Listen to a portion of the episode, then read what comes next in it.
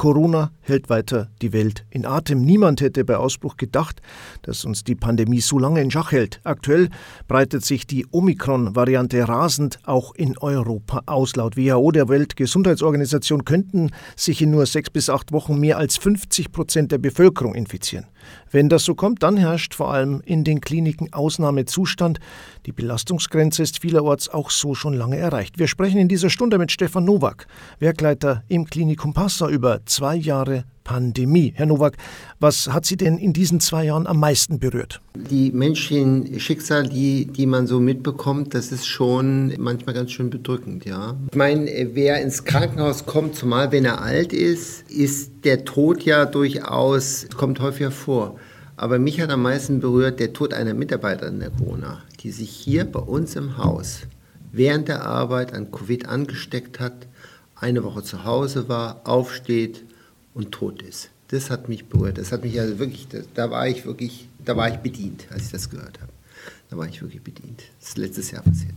Und dann kriegst du es natürlich mit, wie wenn hier auch junge Leute reinkommen und das sind die Schicksale, die hinter den Zahlen stehen, was einem wirklich dann berührt.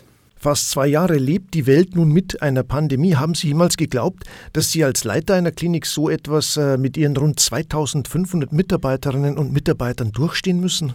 Nein. Das kann ich einfach nur sagen, nein. Ich bin jetzt im kommenden Jahr 30 Jahre in leitender Position. Also 30 Jahr, seit 30 Jahren führe ich Krankenhäuser. Also kann auf eine relativ lange Zeit zurückschauen. Ich habe ähm, alles Mögliche erlebt, aber so etwas, äh, man kannte Pandemie eigentlich ja nur aus äh, der Zeitung und aus dem Fernsehen und dann wurde von der spanischen Grippe vor 100 Jahren gesprochen. Also ich hätte es mir nicht vorstellen können, der Dramatik. Herr Nowak, vor circa einem Jahr war es die bisher dramatischste Zeit, die Sie und Ihre Mitarbeitenden am Klinikum erlebt haben. Was bleibt Ihnen denn da besonders in Erinnerung? Ich erinnere mich gut an die, das Weihnachten vor einem Jahr. Da habe ich schlecht geschlafen. Da haben wir Urlaubssperre vorausgehängt. Es durfte keiner mehr weg. Wir haben alles abgesagt. Und wir hatten dann so um nach Weihnachten und dann um Neujahr war unser Spitzenstand mal 110 Corona-Patienten. 110. Das war, da wussten wir echt nicht mehr, wie wir das noch schaffen sollen. Das haben wir geschafft. Ähm, aber das war das. Und dann kam, die, dann kam die Impfung. Und dann haben wir gedacht, na wunderbar, jetzt kriegen wir den Impfstoff und jetzt sind wir in der vierten Welle. Aber man muss ehrlicherweise sagen, die Menschen, die geimpft sind und Covid bekommen, werden viel weniger stark krank als die, die nicht geimpft sind. Auf der Intensivstation, da liegen überwiegend die ungeimpften. Da haben wir den Fall einer Frau, die ihr Kind bekommt. Das sind Fälle, wo man denkt, oh Gott, was passiert hier?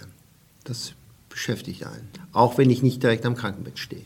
Sie mussten mit Ihrem Krisenteam viele Entscheidungen treffen. Sicherlich äh, eine sehr schwierige war das Besuchsverbot für die Angehörigen. Kann äh, sich sowas äh, nochmal wiederholen oder kann sowas nochmal kommen? Wie ist denn da die Stimmung in Ihrem Haus jetzt? Wir haben uns lange darüber nachgedacht, ob wir nochmal sozusagen ein Besuchsverbot verhängen, weil es immer wieder auch Besucher gibt, die sich halt nicht an die Regeln halten. Ja? Und das haben wir lange diskutiert. Wir haben kein Besuchsverbot. Ich finde es auch richtig, dass Patienten auch besucht werden können. Die Stimmung ist ein Stück wieder in einer normaleren Situation. Was man allerdings sagen muss, ist, dass wir ja nicht nur Corona haben. Also wir haben jetzt viele, viele Patienten aufgeschoben, die auf ihren Operationstermin warten.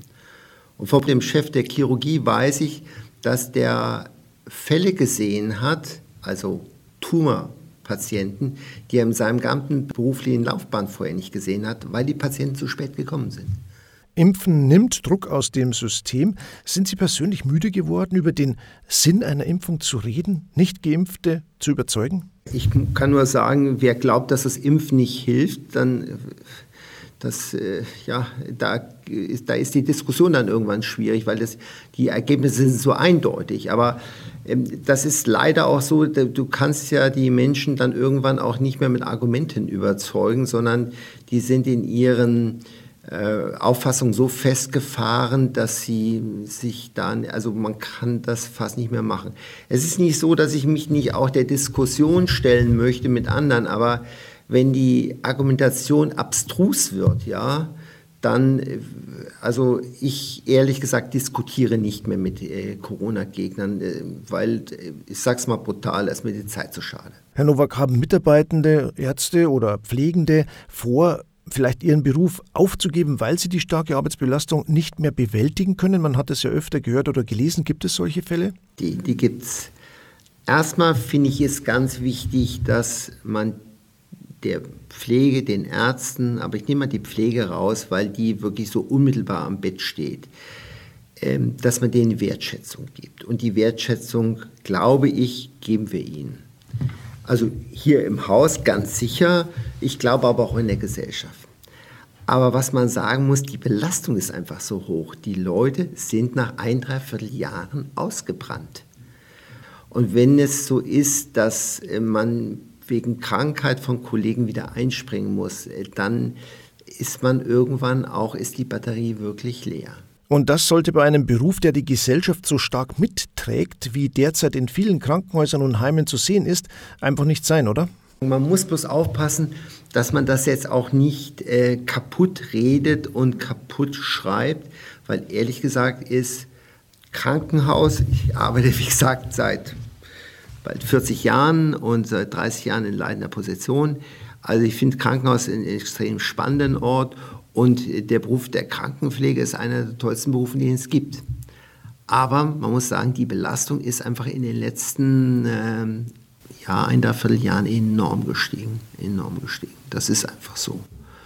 Aber auch das ist unterschiedlich. Es gibt auch welche, die hatten nicht so viel zu tun, aber es gibt auch welche, die hatten es ganz, ganz schwer. Sie haben christlichen Beistand im Haus, katholische und evangelische Seelsorger für die Patienten, die Angehörigen und natürlich auch die Mitarbeitenden. Wie wichtig war denn das in dieser Zeit? Also sehr gut, muss ich ehrlich sagen. Die sind Teil des Krankenhauses. Die sind über, stehen zwar nicht auf unserer Gehaltsliste, finde es aber auch wichtig, dass wir das haben.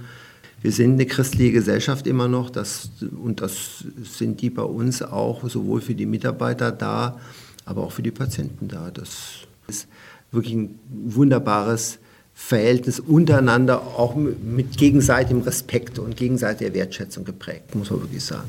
Herr Nowak, äh, Sie haben einen Wunsch frei für das neue Jahr. Was würden Sie sich denn wünschen? Also ich wünsche mir erstmal, dass jetzt im kommenden Jahr diese Pandemie aufhört und dass wir wieder unsere ganz normale Arbeit machen können. Und ich wünsche mir sehr, dass wir die vielen, vielen Patienten, die wir jetzt aufgeschoben haben, im nächsten Jahr auch hier versorgen können. Das wünsche ich mir als allererstes. Ich wünsche mir, dass unsere Mitarbeiter und Mitarbeiter genug, ähm, ich sage jetzt mal, Atem haben zum Arbeiten, dass sie entsprechend auch Ruhepausen haben, dass sie entspannen können. Und das wünsche ich mir. Da wäre ich schon sehr froh.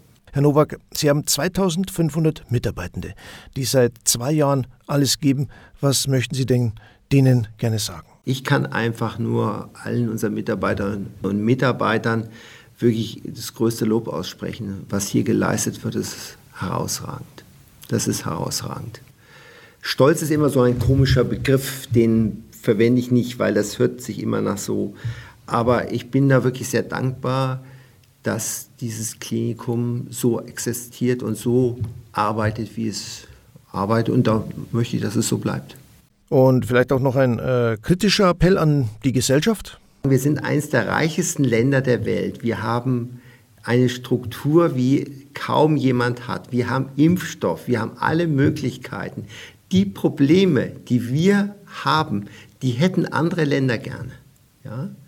Länder in Afrika, die keinen Impfstoff haben, wo es eine Impfquote von 0,3 Prozent ist, die keine Chance haben, sich zu schützen, die keine Chance haben, auch ihre Kranken äh, zu versorgen. Wenn man die Bilder von ich weiß gar nicht, war vom Anfang des Jahres von Indien sich anschaut, ja, wo ich denke nur, was für ein Desaster. Und wir leben hier in einem Land, wo wir im Grunde alles haben und mäkeln rum. Ich verstehe das nicht. Ich mäkeln rum, weil das nicht funktioniert. Also das ist etwas, was mich zutiefst bedrückt. Anders kann ich das nicht sagen, weil ich denke, manchmal denke ich, uns geht es zu gut. Ja? Wir, wir haben die die Verhältnisse, die, äh, die Relation verloren. Ja. Ist das ein Punkt, an dem Glaube helfen kann, an dem er eine Bedeutung für Sie hat? Ja, hat er. Es gibt einen schönen Ausdruck von dem äh, André Heller, der gesagt hat, mal, gefällt mir sehr gut, er glaubt nicht, dass Gott für den FC Vatikan oder den FC Klagemauer spielt. Ja?